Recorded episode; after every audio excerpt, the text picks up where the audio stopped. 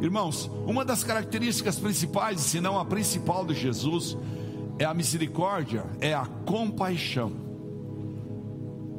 E essa noite eu quero desafiar você a pensar, a olhar para dentro do seu coração, vou fazer isso o mais rápido possível, a olhar para dentro do seu coração e verificar se você tem a marca da compaixão de Jesus. Se você exerce a compaixão como Jesus ensina na sua palavra. Você tem a marca da compaixão? Essa é a minha pergunta. Estava meditando quando eu venho aqui quase todos os dias na hora do almoço. Eu vejo pessoas que talvez eu restringisse a possibilidade de almoçarem conosco. Mas eu me lembro desses textos de Jesus, como esse, por exemplo, Mateus 15, 32, um versículo. Jesus havia ministrado a vida de muitas pessoas, e eram muitos mesmo. Então ele chamou os seus discípulos e disse: Eu tenho compaixão dessa multidão. Já faz três dias que eles estão comigo e nada têm para comer. Não quero mandá-los embora com fome, porque podem desfalecer no caminho. Então eu lembro dessa palavra e falo: não podemos mandar ninguém embora com fome. Mateus 20, 31, Jesus tem uma outra situação em que ele explica, a partir do 31, 20, 31. A multidão os repreendeu para que ficassem quietos os, os cegos de Jericó, né? Mas eles gritavam ainda mais alto: Senhor, filho de Davi, tem misericórdia de nós. Jesus, parando, chamou-os, perguntou-lhes: O que vocês querem que eu faça? E responderam eles: Senhor, queremos que se abram os nossos olhos. No 34, então, o evangelista Mateus explica: Jesus teve compaixão deles. Jesus teve compaixão e tocou nos olhos deles, imediatamente eles recuperaram a visão e o seguiram. A ferramenta, o processo, o motor que movia Jesus chama-se compaixão. O motor que move Deus sobre nossas vidas chama-se compaixão. Um instrumento que Deus usa para nos edificar chama-se compaixão. Embora muitas vezes não consigamos entender, é a compaixão dele que nos faz sofrer, é a compaixão dele que nos faz buscar soluções cada vez mais difíceis, mas que vão edificar ao longo do tempo, nos processos, como disse alguém aqui no testemunho, as nossas vidas. Marcos capítulo 1, versículo 40 em diante, até o 42, fala: Um leproso aproximou-se dele e suplicou-lhe de joelhos: Se quiseres, tu podes me purificar. Cheio de compaixão, Jesus estendeu a mão, tocou nele e disse: Quero, seja purificado. E imediatamente a lepra o deixou e ele foi purificado. E assim nós podíamos repetir aqui muitos dezenas, pelo menos, de versículos do Novo Testamento, e mais de 100 versículos em toda a Bíblia que falam sobre a compaixão de Deus para com nossas vidas. Como nós podemos perceber, o ministério de Jesus tinha uma marca, e essa marca chamava-se compaixão. Apesar de ele estar sendo vilipendiado por, por, pelos religiosos, pelos pela, por, por saduceus, por aqueles que eram escravos da religião, viviam tocando, tentando pegar ele, viviam humilhando ele, expondo ele. Ele jamais se deixou abalar, porque o seu coração de compaixão movia todas as decisões dele. Diga para quem está do teu lado, diga um coração de compaixão move as decisões de um homem de Deus. Então nós precisamos entender que compaixão é a capacidade que nós temos de sentir o que o outro sente. Sentir piedade é uma junção do sofrer com aguentar. Compaixão vem de compadecer, que é padecer com, que nada mais é do que sofrer com alguém. Há quem diga que compaixão é sofrer junto com alguém, é sentir a dor do outro, é trazer para si a dor daquele que está do nosso lado, daquele que nós estamos vendo. Mas a melhor definição de compaixão não é a do dicionário, mas sim o exemplo de Jesus. Se você quer uma definição do que é compaixão, do que é o amor, não vá para o dicionário, vá ao Calvário de Cristo. Se você quer uma definição do que é a compaixão de Deus, vá para o Calvário de Cristo, compadecido, deu sua vida por nós para nos libertar da morte eterna. No Calvário está a marca da maior compaixão. Você pode repetir comigo isso? Eu quero que você marque bem isso essa noite. No Calvário está a marca da maior compaixão. Portanto, ter compaixão é uma virtude de compartilhar o sofrimento do outro, como Deus fez conosco, quando nos, Deus nos viu, nos viu todos perdidos, confusos, indo todos para as mãos do diabo, ele começou a escolher, escolheu a mim e a você, para trazer e você ter a possibilidade de, crendo nele, crendo no milagre da cruz, receber a graça e ser salvo. A, compaixão não significa que você precisa aprovar as razões da outra pessoa. Talvez você até não concorde com aquela pessoa que está do seu lado, você até entenda porque ele está sofrendo, mas ele não consegue entender. Claro que é mais fácil abandoná-lo, claro que é mais fácil criticá-lo, sem dúvida. Sejam boas as razões ou más, ter compaixão é não ter indiferença. Diga comigo: ter compaixão é não ser indiferente. As pessoas estão sofrendo no mundo, elas esperam que você convide elas para vir aqui, sentar aqui. Quem sabe não tenha lugar para sentar nas cadeiras, vamos fazer sentar aqui no chão, mas elas estão esperando essa oportunidade de você dizer: há uma esperança maior do que esse dinheiro, há uma esperança maior do que você ficar aqui gastando o seu tempo na bebida, no álcool, no sexo, ou mesmo você ficar aqui envolvido pelo trabalho, pelo trabalho e pelo trabalho, e justificando que você não vai porque você tem que trabalhar.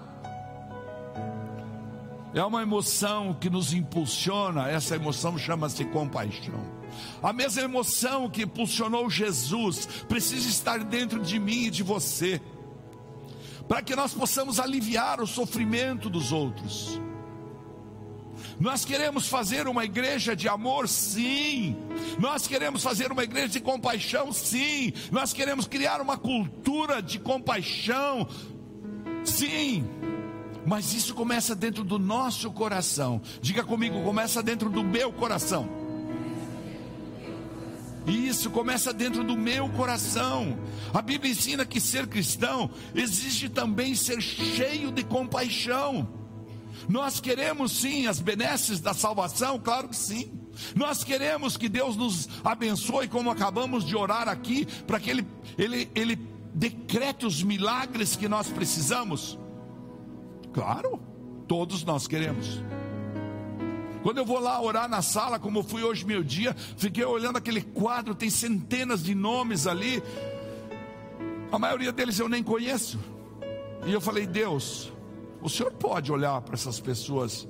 E você começa a ler ali, você fica compadecido, compadecido, você fica entristecido até de tantas coisas que são pedidas ali. O mundo vai caminhando, caminhando, caminhando, caminhando em busca de bens, em busca de status, em busca de relacionamentos tóxicos, em busca de uma vida de comodismo. E o que que a gente faz? A gente se torna indiferente em relação àqueles que nós vemos por aí. As escrituras não foram dadas, portanto, para aumentar o nosso conhecimento. Nós precisamos entender isso. As escrituras foram dadas para mudar a nossa vida. A Bíblia, ela está aqui escrita para mudar nossa vida. Eu quero que você marque isso nas tábuas do seu coração. Repita com o pastor. Diga assim: a palavra de Deus é para mudar. Aponte assim para você, ó. Diga assim, ó. Aponta assim. Diga assim: a palavra de Deus é para mudar a minha vida. Amém? Aplauda o Senhor Jesus por isso. É para mudar. Vou tomar essa água aqui. Tá chique esse negócio aqui. A palavra de Deus é para mudar a minha vida. A palavra de Deus não é para mim querer é, mudar a vida dos outros. Nós cantamos aqui, ó. Nós cantamos agora aqui que a nossa, o nosso coração, como eu disse no sermão da semana passada, ele tem uma porta que não tem fechadura por fora. Não adianta eu querer mudar outro. A palavra de Deus é para mudar a minha vida. Como é que eu vou mudar o outro? Se ele que tem a fechadura que abre por dentro, é só ele que pode abrir. A palavra de Deus, portanto, é para nos arrancar das mãos do diabo. A palavra de Deus é para nos proteger da maldade do mundo que tenta nos seduzir com seus galanteios de sexo, de poder e fama. Agora mesmo escutei antes de vir para cá um vídeo que a, pastora passou para mim. Eles mostram bastante corpos que foram encontrados, esquifes, né? Pessoas e fala: esse aqui era um modelo, esse aqui era não sei o que, esse aqui não sei o que, é uma pessoa rica, esse aqui era um milionário, esse aqui era não sei o que. E todos eles, e como todos nós vamos, da terra viemos, para a terra voltaremos. Mas de repente, naquele, naquele, naquela situação, o narrador fala assim: o mundo oferece para a gente uns chocalhos. Uns chocalhos. E eu me lembrei de uma cidade que nós fomos lá na Índia chamada Varanasi, ou Varanasi, como queira pronunciar, que é a capital mundial do satanismo. Onde nós não, não tenho tempo aqui para contar tantas coisas satânicas que nós vimos naquele lugar. Na beira do Ganges, onde são queimados os corpos em consagração aos deuses. Né? Eles têm mais de milhões de deuses na Índia. Mas me chamou a atenção que lá também tem esses chocalhos o tempo todo, lembra? Começava de tarde, às quatro horas da tarde, e até meia-noite, os chocalhos lá. Ou seja, dizendo: Olha eu aqui, Satanás falando, vem para cá, eu vou te dar o que você quer. E aí a gente via pessoas da Alemanha recebendo passes, sendo imbuídas de transmitir os demônios para outros lugares. Nós vimos pássaros entrar com os olhos normais do lado de cá e sair do lado de lá com os olhos vermelhos. A gente vê coisas extraordinárias, satânicas mesmo e é para nos proteger dessa maldade do mundo que, que nos leva aos galanteios do sexo, do poder, da fama, do dinheiro, etc. Que a palavra foi nos dada para ajudar a matar o nosso egoísmo. A palavra é para ajudar a matar o nosso orgulho, a nossa soberba, crucificando o nosso próprio eu. A palavra nos é dada para ensinar o caminho verdadeiro da paz que está na compaixão ao próximo. Eu vivo insistindo com algumas pessoas que, que têm muita relação íntima comigo. Você quer sair dessa situação? Comece a se doar às pessoas, comece a servir as pessoas. Não há nada que faça, a Bíblia fala isso, não há nada que nos faça mais feliz do que servir pessoas. Levantar de madrugada, orar por uma pessoa. Servir não é só ir lá pegar teu dinheiro, emprestar teu carro. Talvez o mais difícil é você fazer um propósito, criar um quarto de guerra dentro da sua casa, falar, eu vou ganhar aquela pessoa para Jesus, porque então eu vou poder ver ela feliz no Evangelho, amém? Amém? Eu, posso, eu vou ganhar. O maior foco de Jesus sempre foi e será pessoas. Foi por isso que ele se fez homem. Foi por isso que ele veio à terra. Por isso ele veio nos ensinar a compaixão. Nada o preocupou tanto como ver as pessoas caminharem sem rumo, caminharem sem direção, com tristeza, sem sentido, vazias. Você começa a conversar com uma pessoa dessas que está no mundo, antes que ela tome três, quatro, cinco cervejas ali, você consegue chegar no coração dela, não tem nada para compartilhar. Somos uma uma geração, especialmente agora, de egoístas, escravos de seus pecados, pessoas que andavam pelo mundo sem compaixão e sem amor. Eis aí porque Jesus tem uma imensa compaixão para com o ser humano. E Jesus é esse exemplo de compaixão a ser seguido. A compaixão é a essência dos atributos de Jesus.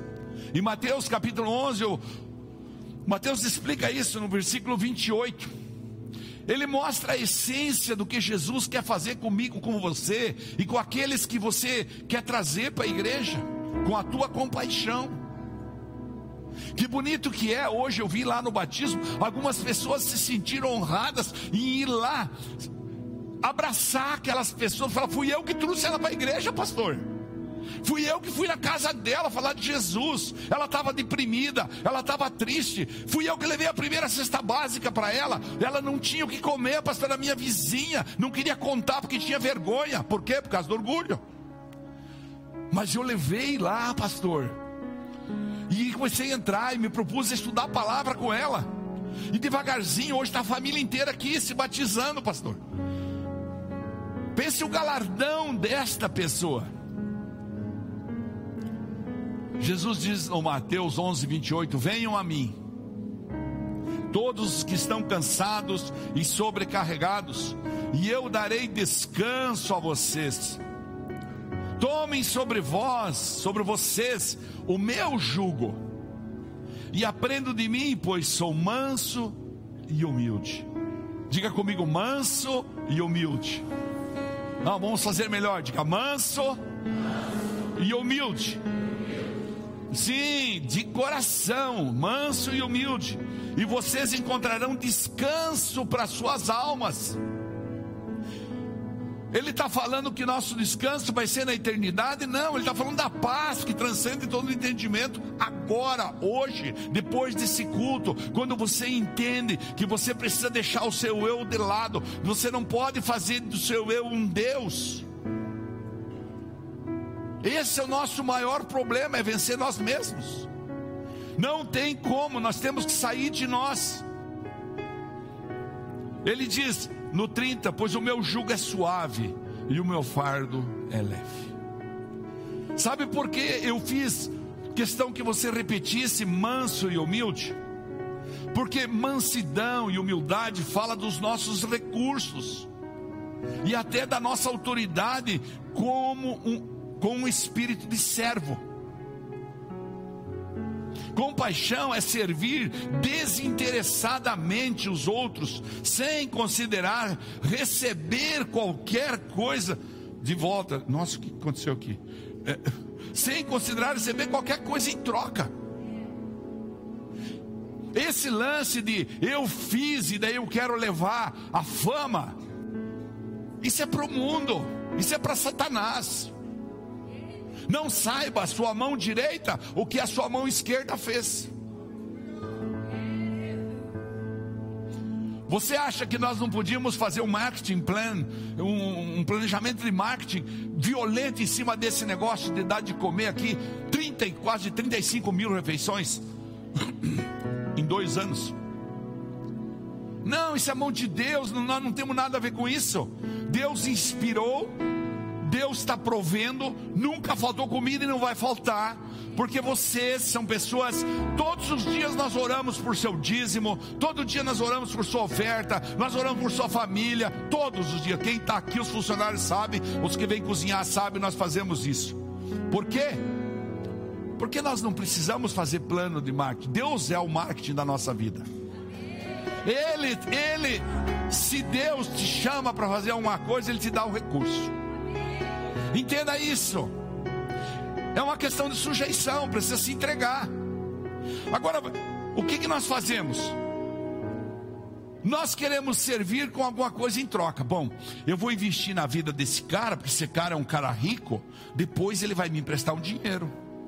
Eu vou investir na vida desse moço, porque ele é um moço bonito, de repente depois eu posso namorá-lo. É, vou ficar com ele né? É. Então não espere nada de retorno agora aqui para aquilo que você faz, porque talvez Deus queira chegar no dia do juízo final, como está lá em Apocalipse capítulo 20, versículo 12. Talvez Deus queira dizer para você: Ei, meu filho amado, em quem eu me comprazo, lembra do dia 26 de fevereiro do ano 2023, que você se batizou e a partir daí você passou a ter um coração maravilhoso de misericórdia, de compaixão para com as pessoas, você repartiu, você você fez tudo e agora você comparece na minha presença, eu quero te dar o galardão, que você pensou até que já não, não ia receber mais. Mas quando não, irmãos, há um galardão maior imediato do servir. Experimente fazer isso. Experimente fazer quando você vê alguém sofrendo do seu lado. Vá lá, abrace aquela pessoa, ore por aquela pessoa. Se eu faço algo entendendo ser por compaixão, mas eu quero ganhar alguma coisa em troca. Então não é compaixão, mas é uma troca de interesses que vai se tornar um negócio. Então é um negócio. Compaixão, mais que um favor ao próximo, é um estilo de vida que comprova sabedoria. Diga comigo, compaixão, é um estilo de vida que comprova que eu tenho a sabedoria de Deus. É, quando você está servindo, você está cumprindo a palavra. Quando você está tendo compaixão de alguém, você está só imitando Jesus. E o que a Bíblia manda nós fazer? Sejam meus imitadores. Não há lugar para sabedoria onde não há compaixão. Que sabedoria é essa? É ser sabido. Quando você consegue sair de você mesmo, praticar com paixão como Jesus ensina na palavra e deixar de lado as próprias preocupações e estender a mão para ajudar as outras pessoas, isso vai mudá-lo. Às vezes nós ficamos buscando técnicas de coach, Vou no coach, pago milão numa palestra, pago quinhentão noutra, e vou não sei aonde, e vou estudar. E vou... Não, porque eu não consigo ser feliz, pastor. Vá servir, vá ter compaixão das pessoas, e você imediatamente vai sentir o prazer de servir. Depois que você entender isso, todas essas coisas que muitas vezes são peso, são jugo pesado, serão substituídos pelo jugo e o fardo leve de Jesus. Ele vai aliviar, porque ele entende que você decidiu amar o próximo para cumprir o mandamento principal. Tudo que você faz para melhorar a vida de alguém enche a sua vida de sentido e significado. Prestou bem atenção nessa, nessa frase que o pastor falou? Diga comigo: tudo que eu faço para melhorar a vida de alguém, enche a minha vida. Bata no peito assim, diga: enche a minha vida de sentido e significado. Ou seja, muitas pessoas falam: minha vida não tem sentido, minha vida não tem certificado, porque só pensa no seu umbigo, só pensa em si próprio, só pensa nas coisinhas ali da casa, no seu trabalho, na sua empresa, porque agora eu tenho que trabalhar, porque agora eu tenho que não sei o quê, e as pessoas estão passando ao nosso lado sofrendo. Ai, quantas testemunhos teríamos para falar. O segredo é se tornar melhor sem fazer do outro pior que você. Esse é o problema. A gente se acha melhor que o outro, porque ele chega ali fedido. Aí quando vem comentar comigo, eu falo, tá. Vamos sentar junto com o cara lá e vamos perguntar como é que é a vida. Nós estamos preparando um, um, um checklist pequenininho de muitos testemunhos, não é isso, pastora? De muitos testemunhos.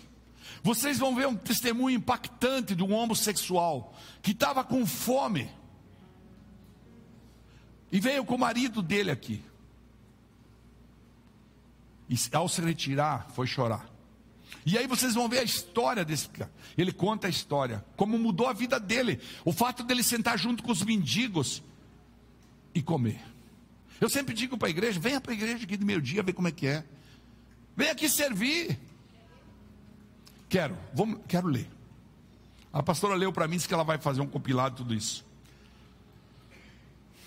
Chama Erison A. Quintana. Oi, sou muito grato a vocês.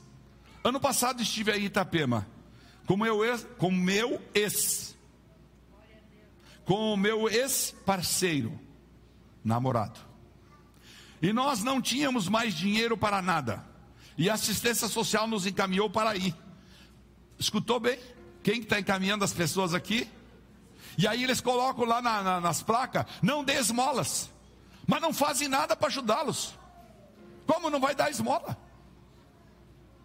É muito fácil escrever lá: não dê esmola, mas aonde tem um centro que nós podemos recolher essas pessoas e dar um banho, dar uma roupa decente? Não tem. É mais fácil pegar as pessoas por dentro de um camburão, levar na rodoviária e despachar para outra cidade. Vamos continuar, vou ler de novo. Me perdoe, vai. Oi, sou muito grato a vocês. Ano passado estive aí em Itapema com meu ex-parceiro, namorado, e nós não tínhamos mais dinheiro para nada. E a assistência social nos encaminhou para aí para podermos almoçar no dia em que iríamos retornar para Mato Grosso do Sul. Eu me emocionei muito. Saí daí, chorei muito na rua. Era um sentimento infinito de gratidão. E ao mesmo tempo de choque ao ver a realidade dos moradores de rua. E foi uma experiência única e inesquecível poder almoçar com pessoas que eu nunca vi e jamais talvez as, os encontrarei novamente, mas que compartilharam a sua história de vida e relatos muito fortes de quem vive em situações de rua e vulnerabilidade. Onde estão os homens de compaixão? Eide Baker sempre fala assim: onde estão os homens de compaixão? O segredo, portanto, é abrir o seu coração. O segredo da felicidade, quando você consegue. Eu lembro quando, quando lá na minha, na minha adolescência, nosso primeiro carro, né, Raquel? Era um Fusca. Comprado com muito sacrifício, pagava quase o valor do salário todo mês. Mas nós tínhamos um Fusca. Aí depois melhorou, nós compramos um Corcel. Depois do Corcel compramos um Opala. E depois do Opala já era um Commodore melhor, depois de um Diplomata. E depois fomos indo e um dia nós compramos um Santana novo. Oh, aleluia. Mas isso nunca enchia. De... Ah, e o Landau, pois é. E o Landau que nós tínhamos. Meu Deus, banheirona, velho, cada acelerada passava no posto. Mas era o Landau, meu Deus, na cidade não tinha outro Landau, era o meu Landau. Irmãos, isso não enche a barriga de ninguém, não enche o coração de felicidade. A felicidade está em dar. Diga comigo a felicidade. Vamos de novo. A felicidade, a felicidade. Está, está, em doar-me Doar você. Talvez você não tenha dinheiro para dar para a pessoa. Não importa, mas se você tiver, lembra da igreja primitiva como era? Todos juntavam todo o dinheiro e distribuíam. Falta coragem para a gente, né? Falta compaixão. Falta compaixão, irmãos.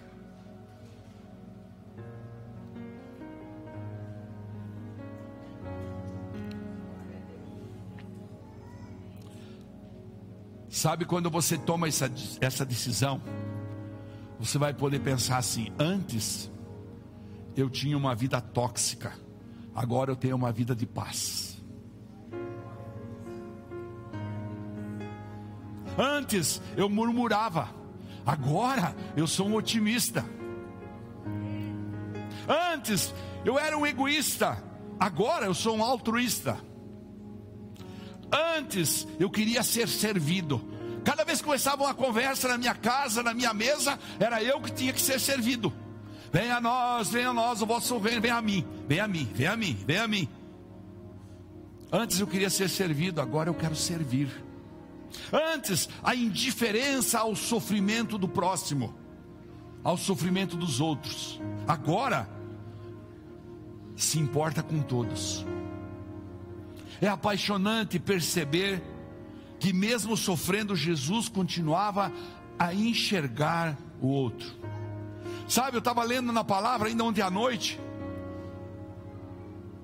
e eu observei isso.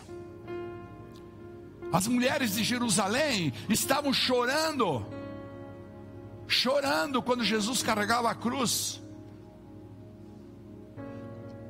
E ele olha para o lado, depois de ter sido espancado, tiraram as vestes dele, colocaram vestes de rei, colocaram coroa de espinhos, esbugalharam a vida do, de Jesus. E ao invés dele dizer assim: olhe mesmo para mim, chore por mim, porque eu estou sofrendo. Não, ele olha para as mulheres e diz: chorem por mim, chorem por vocês, pelos seus filhos. Essa misericórdia ficou evidente quando Jesus consola essas mulheres. É este o coração tão nobre, tão humano, tão divino que Jesus quer transplantar em nós. Pode vir o louvor. Jesus quer transplantar esse coração em nós. Jesus quer que nós tenhamos um coração de compaixão. Eu não posso esquecer que olhar o fardo do outro e estender os meus braços é uma forma de aliviar o meu fardo. Irmãos, tem gente que não está conseguindo segurar o seu próprio fardo e por isso fala assim: eu não vou segurar o fardo de ninguém, não vou ajudar ninguém, eu não vou abrir mão de comprar uma roupa para mim dar um dízimo melhor, eu não vou abrir mão de, mão de comprar um sapato para mim fazer uma oferta na igreja, eu vou lá e dou dois reais, tá bom, dou esmola. Irmãos, enquanto você não entender que quando você carrega o fardo dos outros, você vai se sentir aliviado não tem felicidade plena. Cada vez você vai querer mais. É como o pastor era. Depois que tinha o Fusca, queria o Corcel, depois do Corcel queria o Paulo, depois do Opala queria não sei o o Landau, queria, depois queria não sei o que, depois, até que um dia ele veio para Itapema e queria um avião. E aí Deus falou: agora vou te dar um avião, chamado altar para você aprender. E Deus deu um avião. Está aqui, ó. Irmãos, compaixão nem sempre as pessoas vão merecer? Provavelmente não. Se você fica nessa de avaliar se a pessoa merece ou não, você não vai fazer.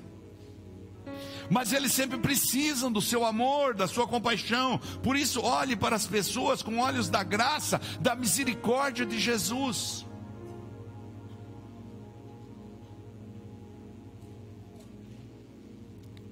Olha para quem está do teu lado e diga assim: olhe com os olhos de Jesus. Lembre-se daquela cena, Jesus sendo carregando a sua própria cruz. E ele olha para as mulheres. Ele está sofrendo e as mulheres estão chorando por ele, falando: Não chore por mim. Se você consegue lidar com as pessoas de quem você gosta, você não está pronto para o próximo nível, como o pastor Léo falou aqui. chamado compaixão. O que distingue uma pessoa madura, feliz, de outra pessoa imatura, infeliz, é a capacidade que a feliz tem de ser compassiva, de ter compaixão, aceitando o outro como ele é. Isso é maturidade. É natural amar quem nos ama, mas é sobrenatural amar aqueles que não simpatizam conosco. Eu até tinha escrito aqui, está escrito, aqueles que, que odeiam a gente. Mas odeiam é uma palavra tão dura, né? Mas é esses que nós precisamos amar. Aquele que você sabe que não tem empatia contigo, aquele que você sabe que vira cara para você, aquele que sabe que você que logrou você, que mentiu para você. Virtudes como compaixão, perdão, misericórdia podem não garantir uma vida mais longa, mas garante uma vida com muita mais paz. A vida é boa quando você está feliz, mas é muito melhor quando os outros estão felizes por sua causa. Pega essa. Levante, faz favor. Vamos ficar de pé. Vamos terminar. Pegue essa. Ó, a vida é boa. Quando eu estou feliz. Mas ela é muito melhor quando os outros estão felizes por minha causa. Pense isso, aplauda Jesus. Quando os outros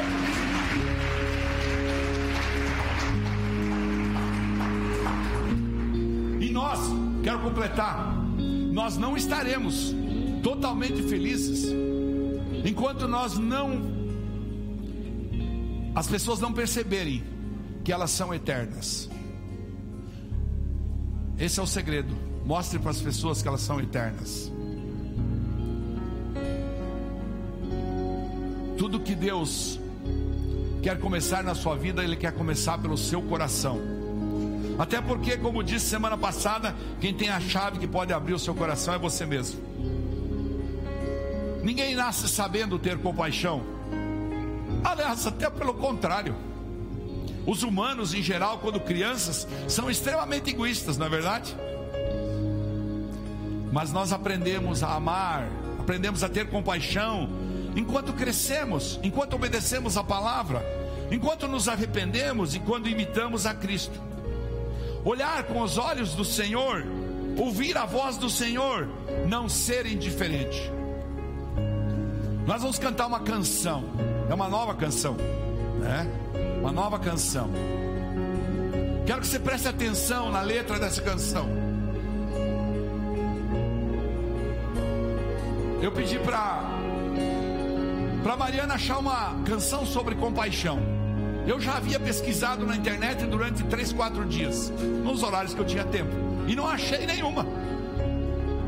Mas tinha uma centena de canções da Igreja Católica que falava de compaixão. Ela chegou no mesmo raciocínio, até que encontramos essa linda canção. E eu quero que você deixe Jesus penetrar no seu coração. Ele quer transplantar o seu coração hoje. Ele quer transplantar o seu coração. Receba um coração de Deus aí. Receba um coração de Jesus cheio de compaixão. Derrama compaixão,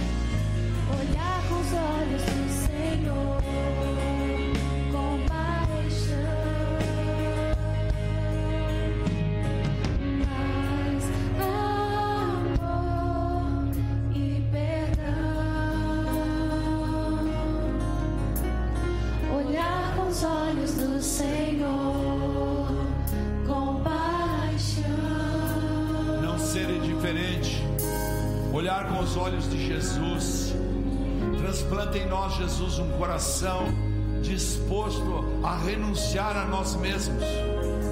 Implante em nós, Senhor, um coração essa noite cheio da tua graça, da tua bondade.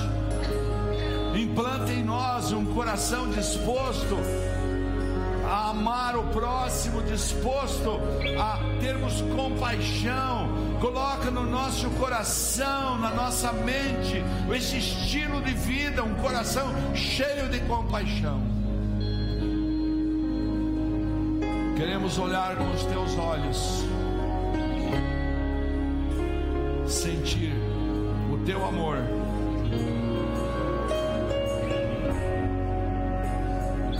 Compaixão demanda decisão, demanda atitude, nós precisamos ser fortalecidos por isso, Senhor.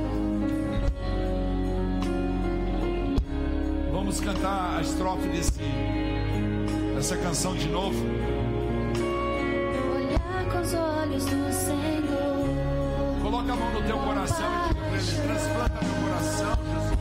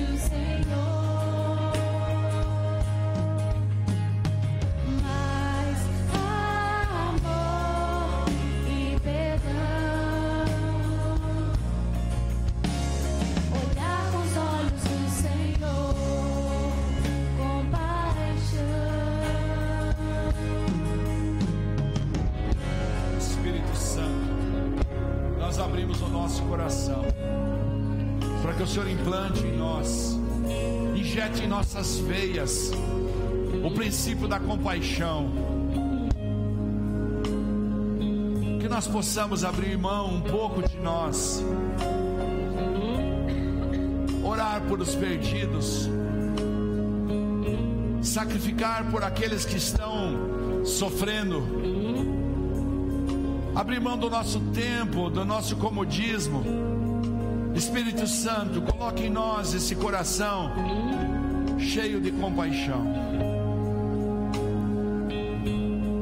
Abençoa cada um de nós para que saiamos daqui convictos que podemos fazer mais pelo próximo por compaixão. Amém. Irmãos, nós temos cantina hoje, o que é que tem? Pizza. E essa cantina é para pagar, ajudar a pagar o retiro que as mulheres no curso da pastora vão fazer agora no começo do mês de março. É, próximos fim de semana, né? Próximo fim de semana. Então, quero convidar você a comprar sua pizza lá, levar para casa. Pode comprar mais de uma, né? Quantos quiser, né? Ok. Coloca as suas duas mãos para frente. Senhor,